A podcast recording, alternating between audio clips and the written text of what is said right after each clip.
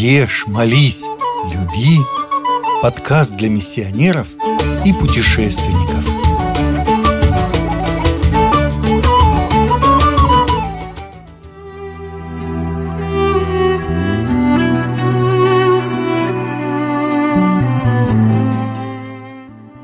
Чехия – обширные леса и природные заповедники, живописные горы и полноводные реки, минеральные и целебные источники, а также огромное количество старых замков и узких улочек. Все это Чехия. Страна будто сошла со страниц сказок, в каждом ее уголке есть свой замок. Многие из них предлагают окунуться в атмосферу средневековья, посмотреть рыцарские турниры, послушать старинную музыку и продегустировать ароматные блюда чешской кухни. Чешская кухня образовалась из местных кулинарных пристрастий и многочисленных заимствований. Чехи предпочитают простую и сытную пищу, которую подают большими порциями местные жители предпочитают многокомпонентные первые и вторые блюда, которые готовят на основе говядины, свинины, индейки, курятины и утятины. Особенностью чешской кухни является равнодушное отношение к рыбе.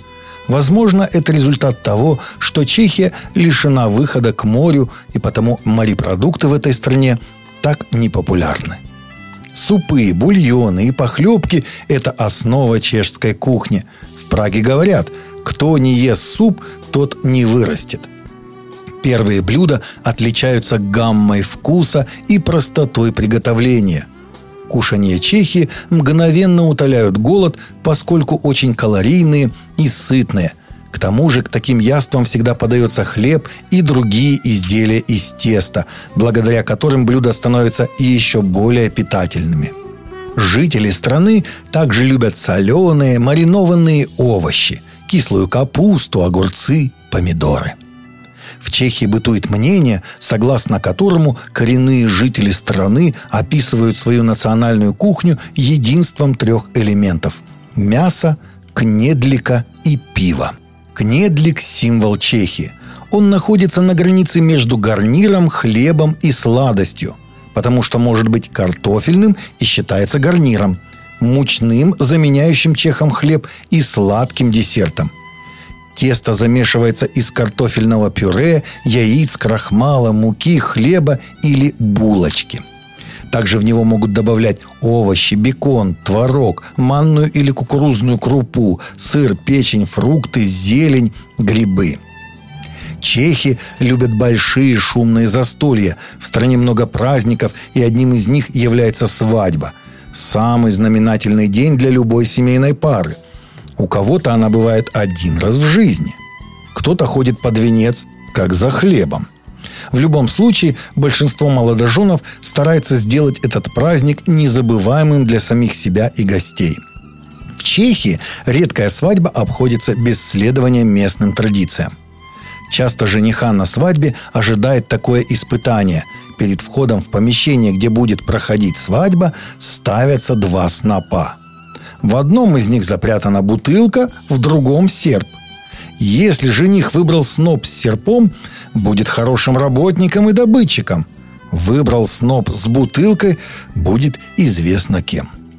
Но даже в этом случае никто не расстраивается. Наоборот, данный выбор дает повод гостям лишний раз пошутить и посмеяться над новобрачными.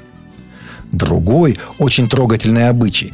Невеста в знак будущего материнства должна посадить себе на колени или подержать на руках самого маленького из гостей – Благо на любой свадьбе детей бывает достаточно. Чем только не осыпают молодых по всему миру в процессе свадебных церемоний. Лепестками роз, монетками, живыми бабочками, яровыми и злаковыми и так далее. В Чехии монеткам и насекомым предпочитают изюм и орешки – как и другие субъекты осыпания, изюм и орешки означают пожелание молодым благополучия и счастья. Говорят, что свадебная арка – исконно чешское изобретение. Проходя под аркой, молодожены подвергаются всяческим каверзам и испытаниям, придуманным друзьями и подружками. Считается, что таким образом жених и невеста репетируют преодоление трудностей, которые могут встретиться на их совместном жизненном пути. Ни в одной стране мира пригласительные на свадьбу не выглядят так, как в Чехии. Гостей приглашают на свадьбу с помощью пирожков, испеченных руками невесты. Таким образом, гости узнают еще и о кулинарных способностях девушки. Традиционной религией в Чехии является христианство. После разделения христианской церкви на две ветви, православную и католическую, в Чехии установилась господствующая католическая религия – до IX века Чехия, Венгрия и Словения входили в состав одной страны под названием Великая Моравия. Именно оттуда христианство и начало распространяться по всей Европе. Но история христианства Чехии очень интересна. С одной стороны, огромное влияние католицизма, с другой – это колыбель реформаторской религии и гуситского движения. До сих пор 6 июля является национальным праздником – День Яна Гуса. Свобода вероисповедания узаконена в Конституции страны, и люди вправе совершать любые религиозные обряды. Но народные обычаи и традиции чехов связаны не с государственной религией, а с дохристианскими временами и культами предков, анимизма и шаманизма. Такова она интересная и необычная Чехия –